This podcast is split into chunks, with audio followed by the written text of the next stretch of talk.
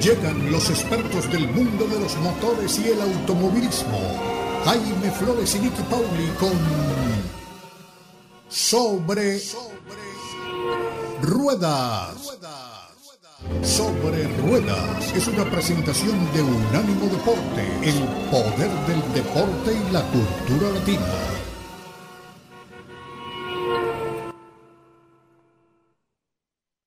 Compañía grata, como siempre, como cada semana, como cada vez que hay actividad en la Fórmula 1, la dama de los, pits, te iba a decir los emparrillados. Mira, siempre cruzo el fútbol americano con el boxeo, ahora lo quería cruzar con el automovilismo, ¿no?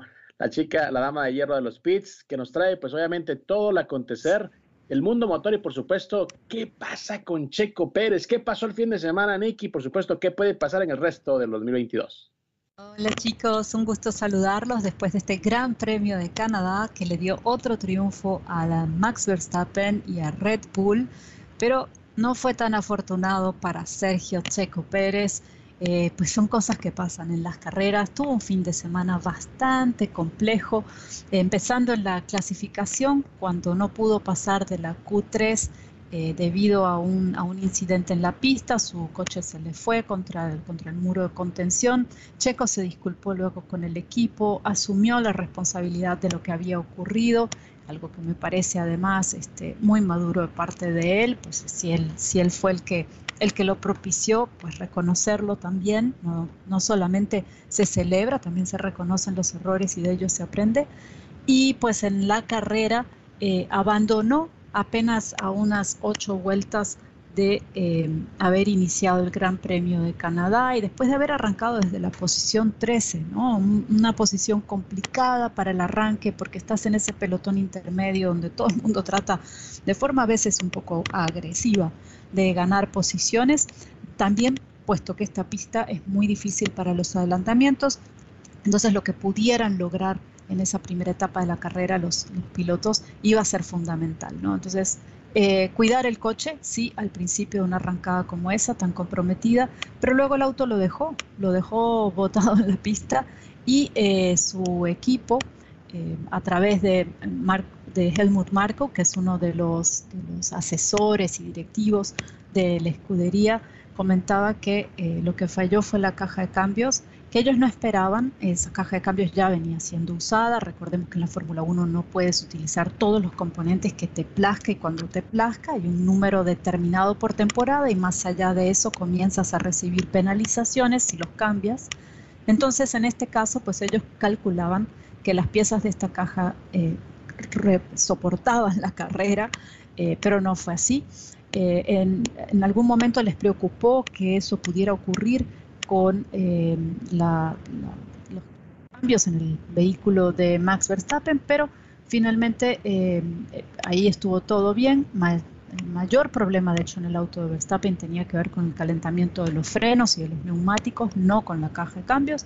Y bueno, al final pudo gestionar eso y ganar la carrera. Sí, de acuerdo. Nicky, ¿cómo estás? Qué gusto saludarte. Pues sí, fue un, fin de semana complicadísimo para Checo, es lo que le platicaba Cristian, lo que mencionabas, ¿no? Desde la última de las prácticas, la calificación, ni hablar, ¿no? Pero digo, la buena noticia es que toda esta nube que se hizo alrededor de lo que estaba pasando con él fuera de las pistas parece que no es tal, y eso lo, vuelvo a mencionar porque a mí me preocupaba que estuviera bien emocionalmente, ¿no? Porque cuando veía las prácticas dije, chino, a lo mejor no está enfocado, a lo mejor trae muchas broncas, pero su esposa estuvo con él eh, de principio a fin en el Gran Premio de, Canadá. Eh, y lo de Max Verstappen, pues eh, perfecto, ¿no? Seis triunfos de nueve carreras. No ganó con la amplitud que a lo mejor pudiéramos haber este, esperado, pero fue un dominio absoluto, ¿no? Impecable. No cometió errores en el momento importante, porque atrás venía Carlos Sainz, que hizo, creo yo, todo lo que estaba a su alcance, ¿no? Para poder este, competirle a Max Verstappen pero no, la sorpresa o no sorpresa es lo de Hamilton. ¿Qué te parece que está otra vez en el podio? Y fue bastante aplaudido ¿eh? por la gente de Canadá. Totalmente de acuerdo contigo, Beto, en todo lo que en todo lo que comentas, ¿no? En el caso de Max Verstappen, una carrera impecable. Arranco por ahí y te digo que em, aparte que aguantó muy bien eh, en pista, manejó impecablemente, como tú mencionabas, eh, en lo personal, me gustó cómo fue capaz de eh, gestionar la arrancada de la carrera al lado de uno como Fernando Alonso, que le había, lo había mirado el día después de la clasificación y le había hecho, ahí voy a estar porque en la primera curva voy a estar adelante tuyo, ¿no? Y a veces pesa un poco, intimida un poco en algunas ocasiones tener el, a, un, a un hombre como Alonso al lado, que tiene muchas arrancadas, mucha experiencia, dos campeonatos mundiales. Eh, y sin embargo, Max, pues como nos tiene acostumbrados un poco, oídos sordos, pie a fondo y vámonos, que la carrera es mía. Así que muy bien por él. En el caso, en el caso de Carlitos Sainz, creo que también gestionó la carrera de una forma muy buena, un poco mejor para la gente de Ferrari, que no han tenido eh, todas las todas las cosas a su favor en esta temporada. Eh, Charles Leclerc se mantiene en el tercer lugar del campeonato, aunque se han estrechado las posiciones. Verstappen está primero con 175 puntos, Checo segundo con 129 y apenas a tres puntos Charles Leclerc, así que se estrechan esas posiciones, eh, llegando a la mitad de la temporada. Y mencionabas a Lewis Hamilton, la gente de Mercedes dice que han solucionado el problema del rebote del auto y que de todas maneras ellos creen que eh, la Federación Internacional de Automovilismo tiene que estar atenta a estas cosas y tiene que ver y eh, probablemente volver a generar una nueva norma respecto al diseño de estos coches porque el problema los afecta a todos y no solamente a la gente de eh, Mercedes, aunque a ellos por el diseño de su coche evidentemente los afectaba mayormente. En, el compañero de Hamilton también mencionaba, eh, George Russell, que él no sufrió rebotes y no acabó la carrera con dolor de espalda, eh, que es un tema no menor porque los pilotos eh, sufren, sufren mucho, la verdad, dentro de estos, de estos cockpits eh, que están preparados para esto. El, calor es extremo, la posición no es la más cómoda, van casi acostados.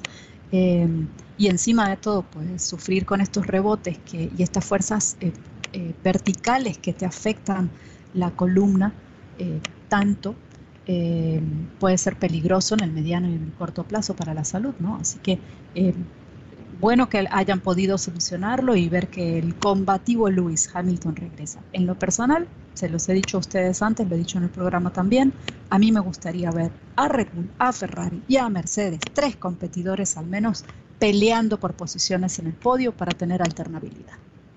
Nicky, eh, con lo que viste este fin de semana y con lo que has, visto eh, por lo que va de, pues, la temporada, eh, una pregunta repetitiva, ¿no? Pero Checo Pérez, ¿Qué, pronosticas para él para lo que se viene a mediano plazo? Pues mira, lo veo muy bien, está en el mejor equipo hoy por hoy. Estamos acercándonos a la mitad de la temporada y si hay algo que ha demostrado su equipo Red Bull es que tienen consistencia. Eh, ciertamente ha habido un retiro para Max Verstappen en las nueve carreras que llevamos y uno para Checo Pérez.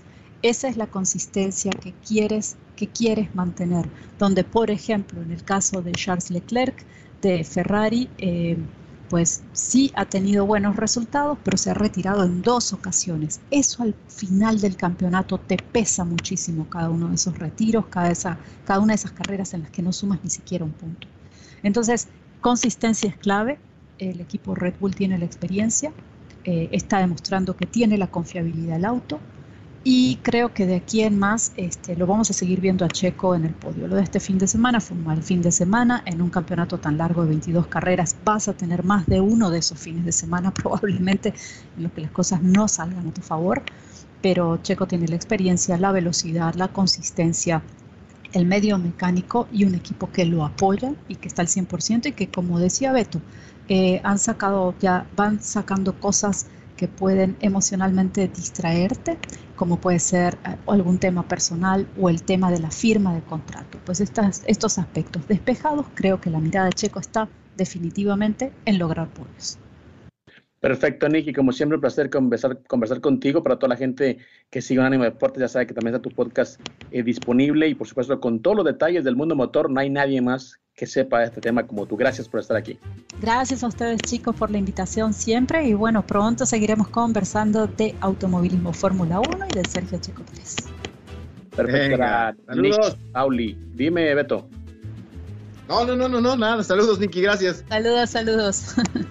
Perfecto. Siempre, siempre que Nicky Paul le deja aquí la buena vibra, mi estimado Beto, ¿eh? no sé por qué, pero así que de aquí en adelante nos, nos puso la suerte, nos puso la buena vibra y seguimos aquí de frente porque recuerda que somos sin filtro, somos el monitor deportivo de Unánimo Deportes. Una